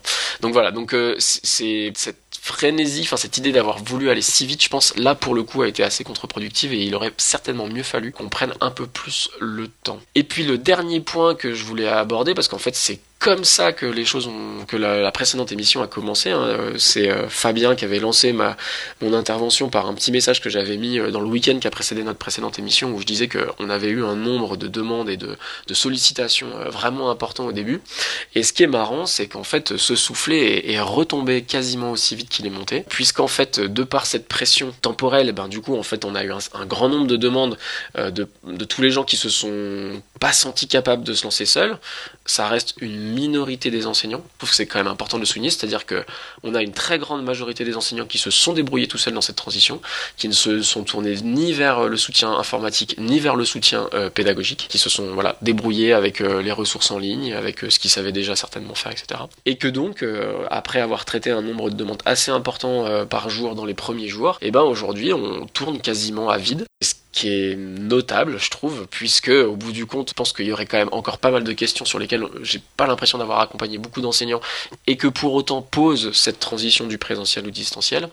Mais par contre, on se prépare un très très grand retour de bâton par les premières annonces qui vont venir de notre direction sur ce qui va se passer pour les examens. Puisque pour l'instant, il n'y a eu aucune annonce officielle de fait sur est-ce que les examens se tiendront à distance ou en présence. Les réflexions sont encore en cours et si elles ces examens se, venaient à se tenir à distance, quelles en seraient les modalités euh, Est-ce qu'on, là encore, on essaierait de faire un copier-coller, c'est-à-dire maintenir euh, les QCM quand c'est QCM, maintenir les dissertations quand c'est des dissertations et trouver les solutions numériques pour le faire Ou est-ce qu'on réfléchirait à des nouvelles modalités euh, d'évaluation? Est-ce qu'on inviterait les enseignants à repenser leur évaluation? Donc voilà, et ça c'est clair que dès que ces annonces vont tomber, là on s'attend à, à de nouveau être certainement... Alors, est-ce que du coup on en viendrait à avoir un plus grand nombre d'enseignants qui se poseraient des questions ou est-ce que ce seraient les mêmes qu'on retrouverait? Ça, ça restera peut-être un retour qu'on pourra faire dans 15 jours, n'est-ce pas? Euh, Puisque je pense que dans 15 jours on aura eu les annonces euh, sur la question des examens. Mais en tout cas, bon, c'est sûr qu'on va être remis euh, au fourneau de manière assez importante dans, quand, ces annonces viendront. Voilà ce que je pouvais à peu près dire sur, euh, sur le bilan de ces 15 premiers jours euh, de confinement et de fermeture d'université euh, de par chez moi. Et, et, si tu devais retenir un élément positif au-dessus des autres, Jean-Philippe alors, de manière tout à fait interne, c'est-à-dire tout à fait interne à mon équipe, je dirais excellente réactivité et solidarité. Et après, euh, point positif pour les profs, j'avoue, je pense que j'ai pas assez de recul. C'est-à-dire que je pense que l'essentiel des séances de conseil que j'ai fait, c'est vraiment de l'accompagnement des premiers jours, enfin tu vois des premiers temps, quoi. C'est-à-dire euh, les enseignants qui vraiment se posent les questions de, ok, comment je fais ci, comment je fais ça. Et j'avoue que j'ai pas eu assez de retour de leur part pour savoir si la manière dont on les accompagnait a vraiment mené à des choses positives, euh, dont ils ont été satisfaits, dont les étudiants ont été satisfaits. Là, pour le coup, je pense que 15 jours, c'est pas assez pour avoir ce recul-là et se dire euh, dans quelle mesure la, la direction prise euh, par mon service euh, a été efficace ou pas. Je pense que voilà, les points positifs de cet accompagnement, pour l'instant, j'en ai pas la visibilité, je pense. Moi, moi je, je, reviendrai peut-être dans ma rubrique sur certains points, Jean-Phi. Donc, euh, propose qu'on enchaîne, ça vous va? Le dossier de Nipédu. Le dossier. C'est à ce moment-là que je sors ma petite appli qui fait Faster, stronger, stronger. Eh, je vais vous proposer une petite rubrique, alors derrière, le, derrière la rigolade, mais sérieuse, parce que tout, tout, tout, tout ce qui se passe là, ce qui s'est passé les deux semaines, ça m'a ça m'a fait penser à cette chanson de, des Daft Punk pour plein de raisons. Et donc, je vous, pro, je vous propose un, une, une, rubrique en, en, trois temps faster, be, faster, better, harder. Et puis, et en, en, forme de, de news flash comme ça, si ça vous va. On y va? Faster. Allez. Allez. Faster. Alors le premier, le premier en faster, c'est l'hystérie et la course à l'armement. C'est ce dont Jean-Phi a un petit peu parlé tout à l'heure et, ce qu'on a dit dans la première, enfin dans la première, dans la première émission Covid 19, on va dire d'il y a deux semaines. Ça se calme un petit peu, mais on est toujours encore dans cette espèce de, de course à l'armement où tout le monde et quand je dis tout le monde, c'est, j'ai envie de dire même l'ensemble des personnes dont Fabien parlait dans, sa matrice SWOT, des partenaires éducatifs, disons-le, ou du, monde de l'éducation, euh, mettre à disposition des ressources, produire des ressources ou de la formation ou des formations, et tout le monde met des choses sur la table et tout le monde veut en, produire ou en produit. Du coup, moi, ça me pose une, question et vous verrez que c'est beaucoup autour de questions hein, que je me pose cette, cette chronique. C'est un aveu de, de du fait que ces ressources et ces formations n'existaient pas avant et on savait qu'on en avait besoin parce que tout, l'appui sur cette école numérique était fondé là-dessus. Ça veut dire qu'on en manquait vraiment à ce point-là parce que tout le monde se met à produire des ressources. C'est génial, hein c'est pas, pas la question, mais ça veut dire que vraiment on en manquait à ce point. Moi, je me pose, la question. Et vous voyez, je zappe tout de suite avec un autre. Hop là, erreur au démarrage, c'est mon deuxième faster. Euh, c'est suite à cette hystérie, hein, le, le, crash de toutes ces solutions académiques, et même plus, hein, et ça fait le lien avec, euh, avec, le, sur, avec le repli plutôt sur les, les solutions privées et robuste. Hein, Jean en parlait de, de Discord. On a vu, j'ai vu aussi un, les, les, taux de téléchargement là sur les sur les différents stores. Les deux qui arrivent super en tête, c'est Discord et WhatsApp, selon selon Google et Apple. Euh, soit l'un, soit l'autre, qui ont, qui ont vraiment explosé tous les, tous les records. Avec les retours de bâton institutionnels, on en parlait pas plus tard, on va dire qu'on est forcément en lien avec plein de profs autour de nous dans nos, dans nos différentes activités professionnelles, de ceux qui se disent Ah, mais peut-être que du coup, l'usage de ces solutions qui sont pas tout à fait RGPD ou pas tout à fait cachères, mais qui fonctionnent, va faire. Euh, bouger les lignes dans le dans l'éducation nationale et d'amener un peu de souplesse. Et puis il y en a d'autres moi, je suis plutôt de cet avis-là, c'est que hmm, ça a l'air au contraire de se resserrer. hein. On a vu quelques quelques tweets et on l'a dit dans la dans la chronique de de, de Jean tout à l'heure, euh, euh, le, le retour des des, des Dan et à, à juste titre, hein, qui qui insiste bien sur le RGPD et, et le besoin ce besoin de de de, de solutions. Euh, euh, entre guillemets et mais les réponses des profs qui disent oui mais les solutions institutionnelles n'ont pas marché les premiers jours on s'est rabattu sur des solutions, oui, certes privées, certes pas RGPD, mais robustes. Du coup, on a réussi à attraper les familles, les parents, les élèves. On va peut-être pas faire un nouveau switch et les perdre. Donc voilà, on est un peu euh, là aux, aux deux semaines dont on vous parle, à, à ces débats-là sur les réseaux. J'avoue que j'ai pas de réponse et c'est encore une fois une, une, une question que je me pose. Je continue dans euh, fracture numérique et virus. J'ai vu un article sur euh, dans le Haut-Rhin le coronavirus qui se propage aussi à cause de la fracture numérique. Pourquoi? Bah Parce qu'on met en place euh, les, espèces de systèmes D. Alors j'en ai entendu plusieurs, j'ai entendu plusieurs euh, histoires différentes qui vont dans ce sens. C'est-à-dire que bah, vous avez vu que pour les élèves qui n'ont pas, qui sont pas équipés numériquement, il y a eu des permanences dans les, dans les établissements pour distribuer des, des photocopies. Et visiblement, ça, ça a pu se propager comme ça. Et il y a aussi bah, des parents ont regroupé des enfants pour, pour les faire travailler ensemble, et un petit peu faire vraiment l'école à la maison, ce qui serait, ce qui serait, qui correspondrait plus au nom de école à la maison. Et du coup, là aussi, il y a eu des, comment dire, le, virus qui s'est propagé. Euh, un dernier dans cette, euh, dans cette partie. Euh, c'est anecdotique, mais il m'a fait sourire. Je sais pas si vous avez vu cet article. euh, Il y a des classes, je crois, dans, les pays nordiques, je sais plus si c'est la Suède ou la Norvège, qui euh, sont aussi confinés, qui font des, des, des, des, des, classes par visio sur Whereby là pour le coup.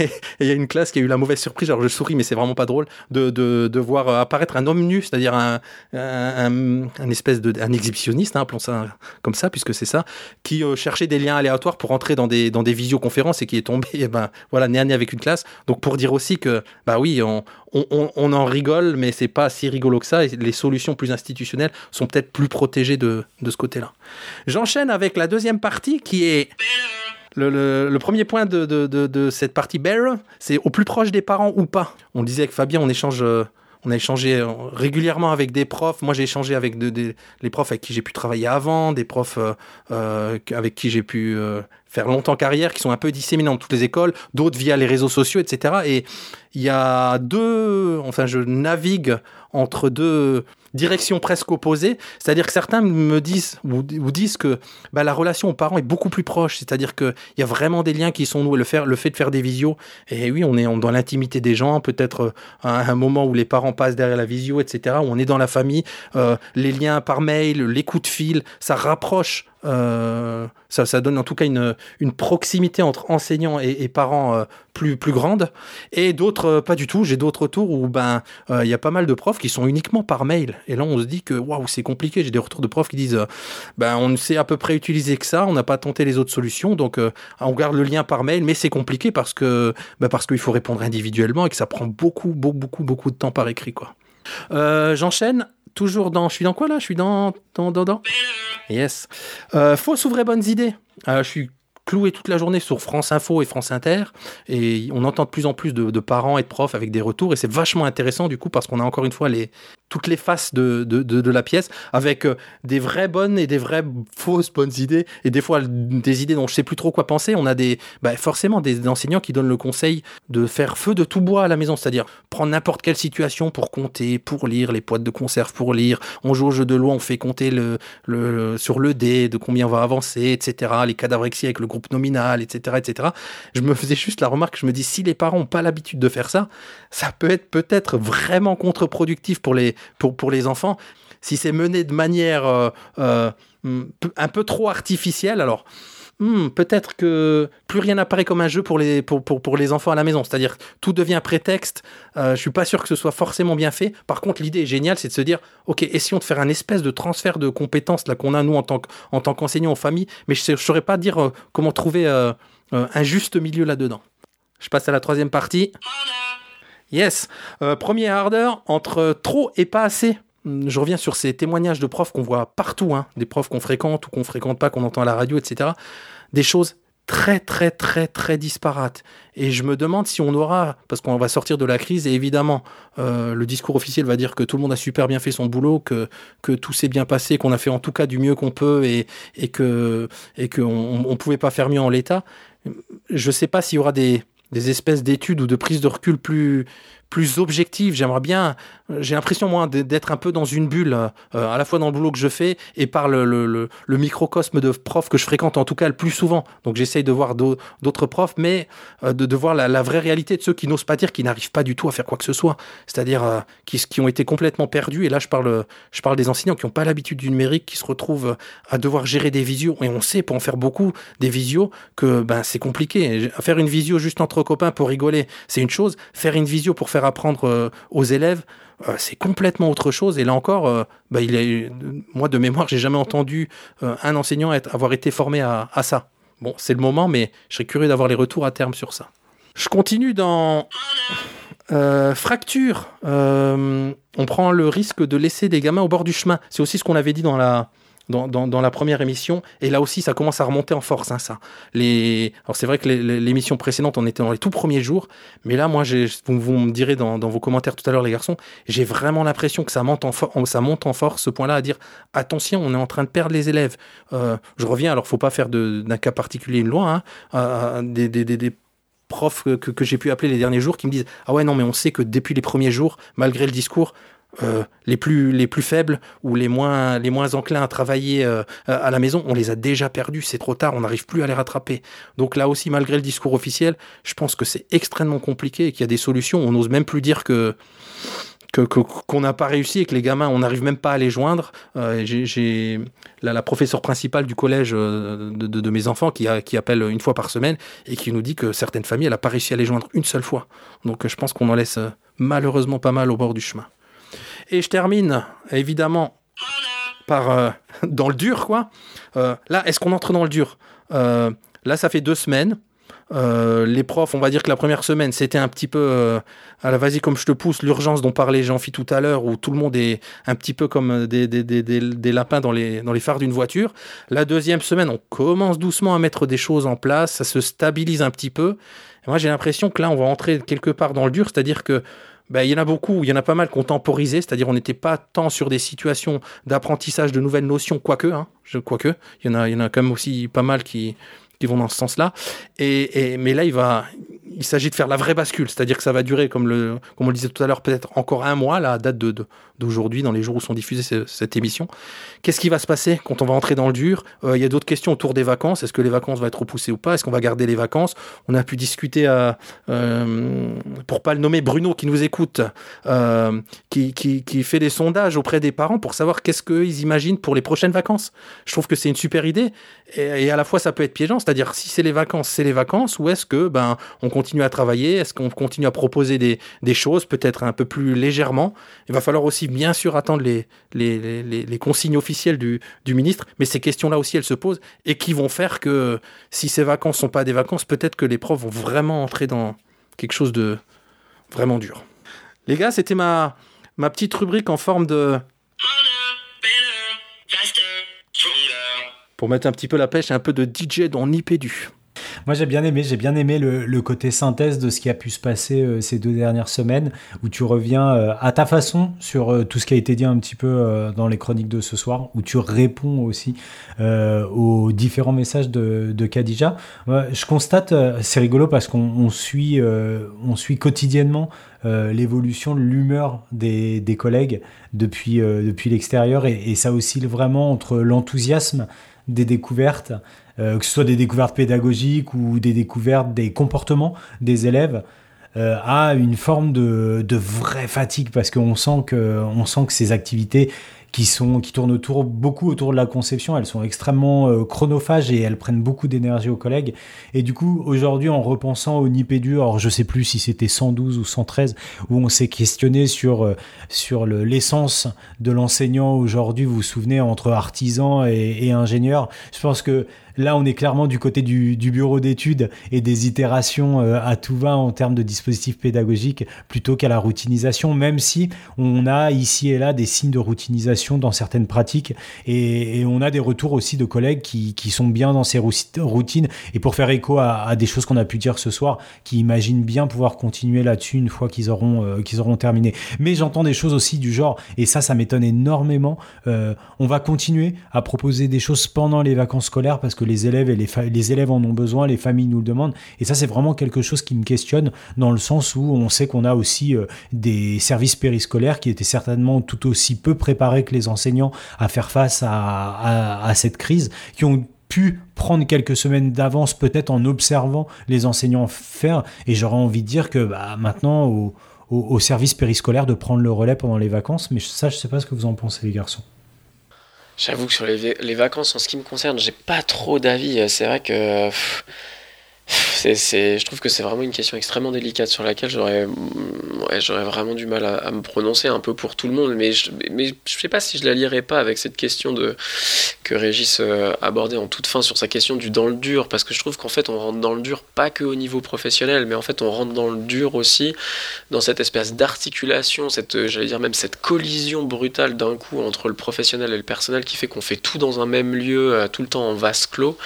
ça aussi, je trouve qu'on a, enfin en tout cas euh, en ce qui me concerne, il y a eu cette espèce de première semaine où euh, c'était presque un peu, pas complètement des vacances parce qu'on était quand même beaucoup au boulot, mais moi j'ai beaucoup de trajets entre, je sais que c'est aussi le cas de certains d'entre vous, donc euh, j'ai beaucoup de trajets entre la maison et, et le boulot. Donc en fait, quand tu m'enlèves les trajets, euh, c'est presque un peu reposant, même si j'ai beaucoup de boulot. Puis là, on a cette deuxième semaine là où d'un coup, en fait, les choses prennent leur rythme et puis en fait, il y a une espèce de fatigue qui commence à se créer. Enfin, il y a un truc qui, puis on se rend compte que ça va durer longtemps. Et en fait, on a déjà ça à gérer euh, d'un point de vue professionnel ou d'un coup, bah, comme vous dites quoi, comme disait Régis, on arrive peut-être à la fin des séquences qui étaient en cours et puis bah maintenant, on va rentrer dans les nouvelles, euh, dans les nouvelles notions. moi, je peux le décaler à ma propre situation, de dire bon bah voilà, on a géré l'urgence, maintenant on va peut-être relancer des nouveaux dossiers, relancer des nouveaux projets euh, qui devront s'épanouir, j'allais dire, à distance. Et en même temps, euh, on a aussi cette espèce de, un peu de, coup d'arrêt. De, on a été un peu sur la lancée un peu douce de, cette nouvelle vie euh, tous confinés. Et puis en fait, bah, il va falloir que ça dure. Il va falloir qu'on trouve. Enfin voilà, moi j'ai deux enfants en bas âge. Il va falloir trouver des solutions pour que tout le monde euh, commence pas à trop se taper sur le système, etc. Et moi, j'avoue que je ces 15 derniers jours se terminent comme la chronique de Régis. Il se termine sur euh, ouais, dans quoi on arrive maintenant quoi. C'est un peu mon c'est un peu ma question quoi. Ouais. c'est ça. Moi, j'ai juste envie de voir un tout petit peu plus loin. Régis, euh, tu, tu, parlais du lien euh, qui, qui, se faisait entre les équipes, entre, euh, entre les parents et les élèves. De ce que, alors tu disais que c'était très disparate, hein, mais de ce que nous on en voit, enfin de mon côté, c'est plutôt très motivant. on a effectivement un lien qui se renforce. Alors évidemment pas pour, tout le monde. Hein. Il y a il y a les fameux laissés pour compte et il y a aussi ceux qui se croient en vacances. Euh, mais euh, dans l'immense majorité des cas, on a des élèves qui, euh, des élèves et des parents qui nous témoignent de la reconnaissance, qui nous demandent quand est-ce que les cours vont reprendre, quand est-ce qu'on va se revoir, etc. Et j'attends avec de plus en plus d'impatience le jour où effectivement on va se revoir pour voir un petit peu eh bien, comment ça va se passer Comment est-ce que euh, euh, on va être vis-à-vis les uns des autres Parce qu'on aura vécu des choses qu'on des, des, des, relations qu'on n'a pas normalement euh, et, et, et, je suis très très curieux de voir comment ce retour, va, ce retour entre guillemets à la normale va, va se dérouler. Et sur le ton de la, et sur le ton de la blague, je sais pas si vous l'avez vu passer, mais euh, moi j'ai reçu, je crois, deux fois par deux canaux différents euh, une vidéo euh, d'une, apparemment d'une humoriste en tout cas, enfin qui serait une ah, humoriste.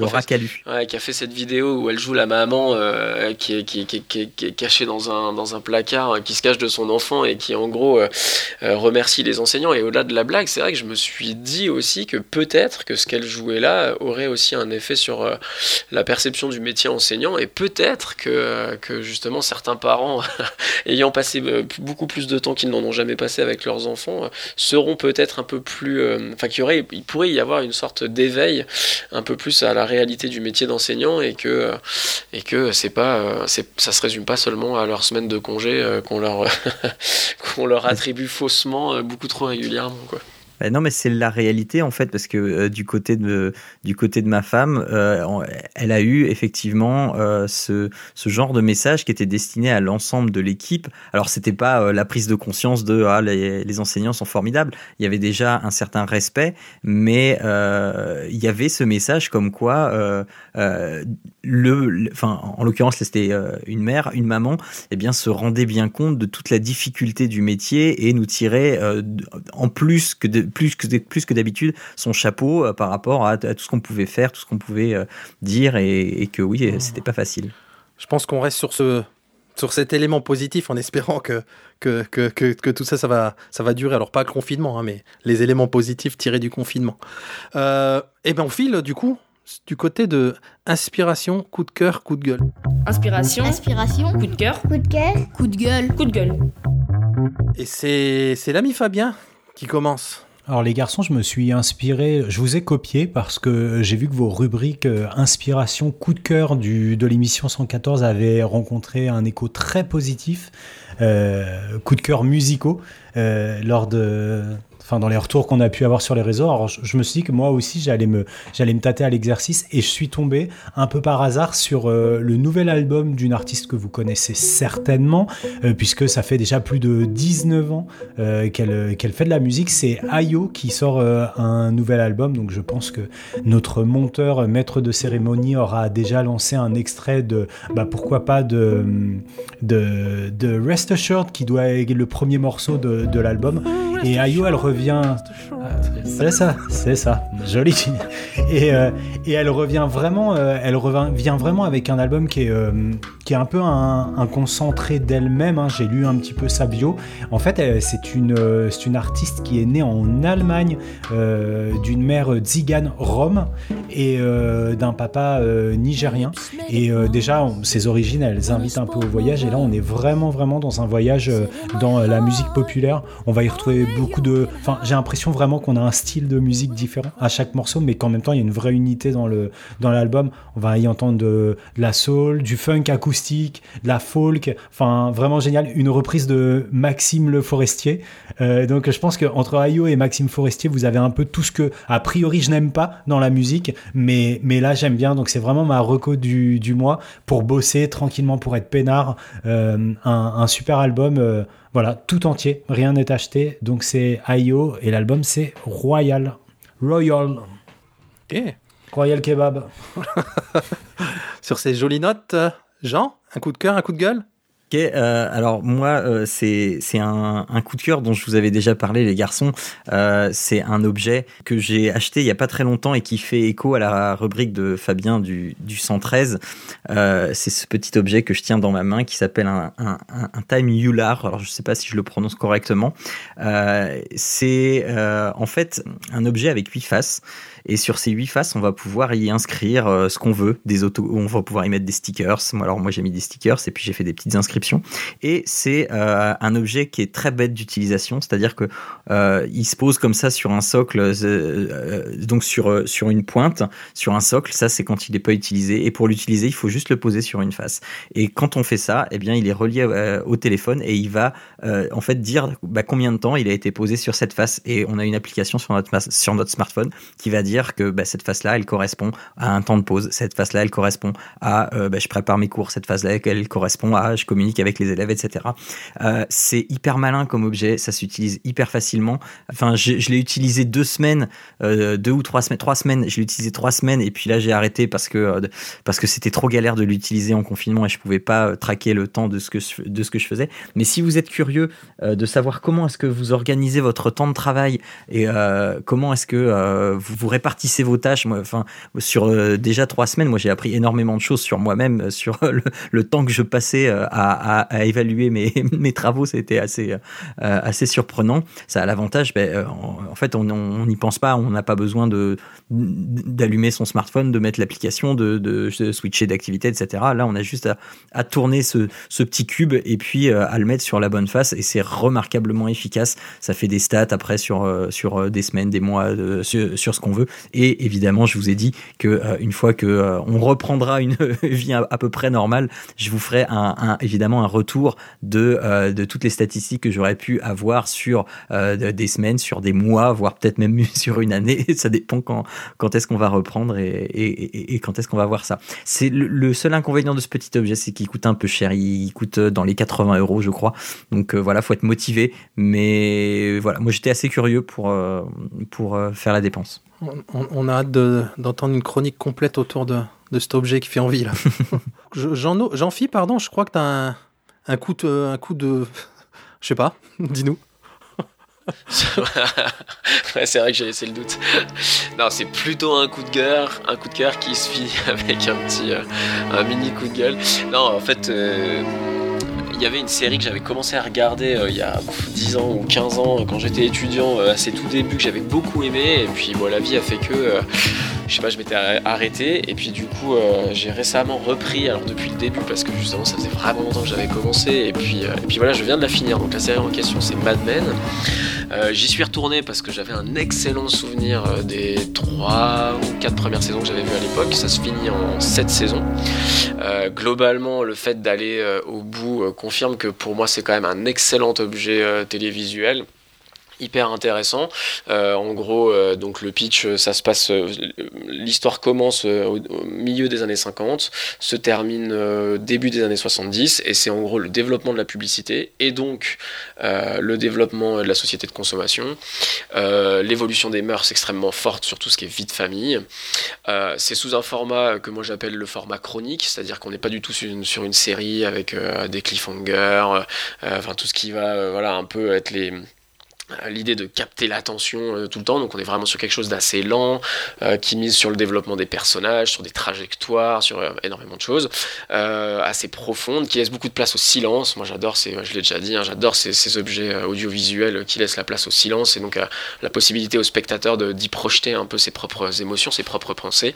Donc Mad Men là-dessus c'est très profond, c'est très fort, c'est très très bien, du début jusqu'à la fin ou presque, puisque c'est là que, vient mon coup de gueule, c'est que c'est souvent un défaut de ces séries, c'est-à-dire que c'est pas la première. Il y a des séries euh, chroniques, il en existe un paquet. Euh, là, je peux citer euh, The Wire, Trémé, Les Sopranos, pour citer un peu les, plus connus. Et je trouve que c'est régulièrement, alors je viens de citer les exemples qui sont les contre-exemples, mais c'est souvent des séries qui ont du mal à se finir, c'est-à-dire qui, n'arrivent pas à faire une conclusion qui soit satisfaisante parce que de principe, ce sont des séries qui suivent des trajectoires. Par principe, les trajectoires ne s'arrêtent qu'avec la mort. Donc si on veut laisser les personnages sur la route, bah, c'est hyper difficile de les laisser. Et, du coup, bah, Mad Men, malheureusement, et j'en suis vraiment sur les deux ou trois derniers épisodes, j'attendais euh, des vraies conclusions de trajectoire de, certains personnages, qui sont des personnages, alors certes secondaires, parce que c'est vraiment... Euh, la série suit un personnage principal vraiment tout du long. Euh, ce personnage principal pour le coup a une histoire qui se finit bien, alors pas dans le sens de positif, mais qui se finit, en tout cas qui se finit, quoi. On, le laisse dans un état euh, qui est un état acceptable pour la fin d'une narration. Euh, mais par contre, euh, voilà, il y a plein de personnages secondaires qui sont laissés un peu, j'allais dire un peu là-bas comme je te pousse. Et c'est vrai que c'est décevant, quoi, quand on, quand on met du temps, quand on investit du temps à suivre des personnages et que globalement on les suit avec beaucoup de plaisir, que l'ouvrage est de qualité tout du long, surtout c'est quand même à noter, quoi. Cette saison de qualité, c'est pas, pas tout le temps. Et bah c'est vraiment dommage que sur les quelques derniers épisodes, on n'est pas, voilà, on n'est pas ce qu'il faut pour quitter ces personnages. Donc voilà, petit coup de gueule, euh, voilà pour le, coup. Euh, bien que je ne peux néanmoins que conseiller cette série qui pour moi est une série, euh, enfin fait, fait, partie des séries importantes de ces 10 ou 15 dernières années. Voilà, voilà. es complètement d'accord. J'enchaîne, j'avais oublié, mais non, non, tout est prêt. Je vous propose encore une trilogie à votre choix. Jeux 7 et match, cinéma des copains, copains de cinéma, ou à éviter en cette période Moi j'aime bien le dernier. Ah ouais, je... valide. mais, mais, ah, Vous êtes tellement prévisible, c'était tellement fait pour, bravo. Euh, non, oui, oui, c'est. Alors je vais vous parler séries et films. Pourquoi à éviter en cette période de confinement? C'est un petit peu un petit peu dépressif et, c'est peut-être pas la bonne, le bon moment, mais voilà, je vous en parle. Donc la première, c'est le premier, c'est un film qui s'appelle Anyara, qui est de 2018, si je me trompe pas. Peut-être j'ai une bêtise, j'ai pas vérifié. Euh, je vous fais le pitch. C'est, on est un, peu dans le futur, mais pas trop. Euh, comme d'habitude, point de départ de beaucoup de films de science-fiction, la Terre est un peu ravagée par des catastrophes. Les humains, ils émigrent en masse vers une autre planète. Là, c'est, ils vont vers Mars, dans des espèces de d'immenses vaisseaux commerciaux. Et ça se passe pas comme prévu, c'est-à-dire que le vaisseau dévie et puis il se perd dans, l'espace intersidéral.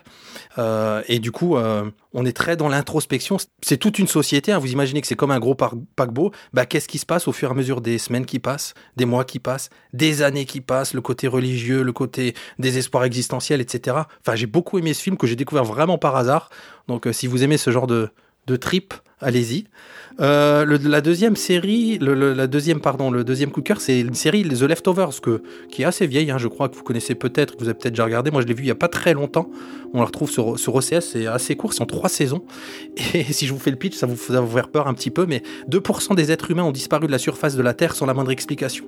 Euh, mais comme ça, quoi. Vraiment, là, l'idée, c'est le euh, Damon Lindelof, là, qui est le réalisateur de cette série, le showrunner plutôt de cette série. C'est celui qui a fait Lost, donc vous imaginez un petit peu le, dans, les délires dans lesquels il peut être. Mais je trouve que le pitch est vraiment génial, c'est-à-dire comme ça, du jour au lendemain, il y a 2% des personnes qui disparaissent, pas qui sont qui meurent, hein, et qui disparaissent, paf, volatilisés. Et derrière ce pitch, donc vous imaginez euh, bah, tout ce qui se peut se passer. Puis ça, c'est euh, les, les cinq premières minutes, hein, donc je vous dévoile rien. C'est les cinq premières minutes, et après on se retrouve très vite trois ans après. Bah, Qu'est-ce qui se passe? Et comment la vie elle continue? Et il n'y a aucune réponse à rien? Et comment on continue d'avancer ou pas? Et c'est un peu la série du d'un espèce de, de deuil impossible. Et ce que j'aime beaucoup dans cette série, à la fois elle est ultra triste et en même temps bah, il y a ce côté sériel qui donne envie d'y revenir et qui amène des choses et, qui se renouvelle à chaque saison. Et là pour le coup je trouve que le final est enfin les, épisodes euh, euh, qui concluent la série sont vraiment chouettes. Euh, le troisième, un film que j'avais adoré et que j'ai re-regardé là il y a deux jours, euh, Moon. Un film de science-fiction, vous savez que j'adore ça, hein, de, réalisé par Duncan Jones, le fils de, David Bowie. Euh, là, l'idée, c'est que vous retrouvez un mec qui s'appelle Sam Bell, qui est sur une station lunaire, il, il fait de l'extraction de minerais, alors je sais plus trop, je crois que c'est de l'hélium, mais peut-être que je dis des bêtises, qui est, une source d'énergie pour la planète Terre. Et du coup, il est loin, il est tout seul, hein, vous imaginez, dans cette, euh, sur la Lune, et il commence à souffrir de son, de son isolement, il est en silence, il est tout seul, et je vous, je vous en dévoile pas plus. Je trouve que le, beau est le film est à la fois extrêmement euh, graphiquement très beau, très existentiel et introspectif. Et euh, je sais pas, ça, je trouve que ça colle bien avec, euh, avec cette période. Il est plutôt plus mélancolique, voilà. Parce que si je devais dire ça, en fait, c'est- c'est les trois objets que là, dont, dont je vous parle, plutôt mélancoliques. Et moi, j'adore ça. Et malgré. Alors, si vous êtes trop sensible à ça en cette période, ne regardez pas. Et sinon, je vous conseille de vous jeter sur ces trois objets télévisuels, euh, comme dirait, comme dirait Jean-Phi. Ah, et en plus, on adore Sam Rockwell, Ouais, quoi. c'est clair, je suis d'accord. Euh, voilà les gars, on est arrivé au bout de cette émission, ce qui est plutôt, plutôt chouette. Qu'est-ce que t'en dis Fabien? J'en dis que j'ai pas compris la dernière phrase, mais c'est plutôt chouette. Ok, c'est plutôt chouette d'arriver à la fin de cette émission. C'est plutôt chouette d'avoir fait cette émission. Ça. Régis, dans les conditions qui sont celles qu'on connaît. Euh, en tout cas, merci d'avoir euh, d'avoir impulsé ce, ce numéro 115. Donc, on se dit quoi pour la suite? Ah, c'était ça la grande question. Bah, on se dit soit à dans deux semaines, soit à dans un mois. C'est ça? C'est ça que tu Allez. voulais entendre? Allez, euh, on verra, on verra. Bon, bah, je vous fais un petit bye-bye. Ouais. Yeah. Soyez forts. Surtout. Ouais, restez chez vous. Ah, et, euh, et, et- et- et il faut garder quoi déjà? La pêche, bien sûr.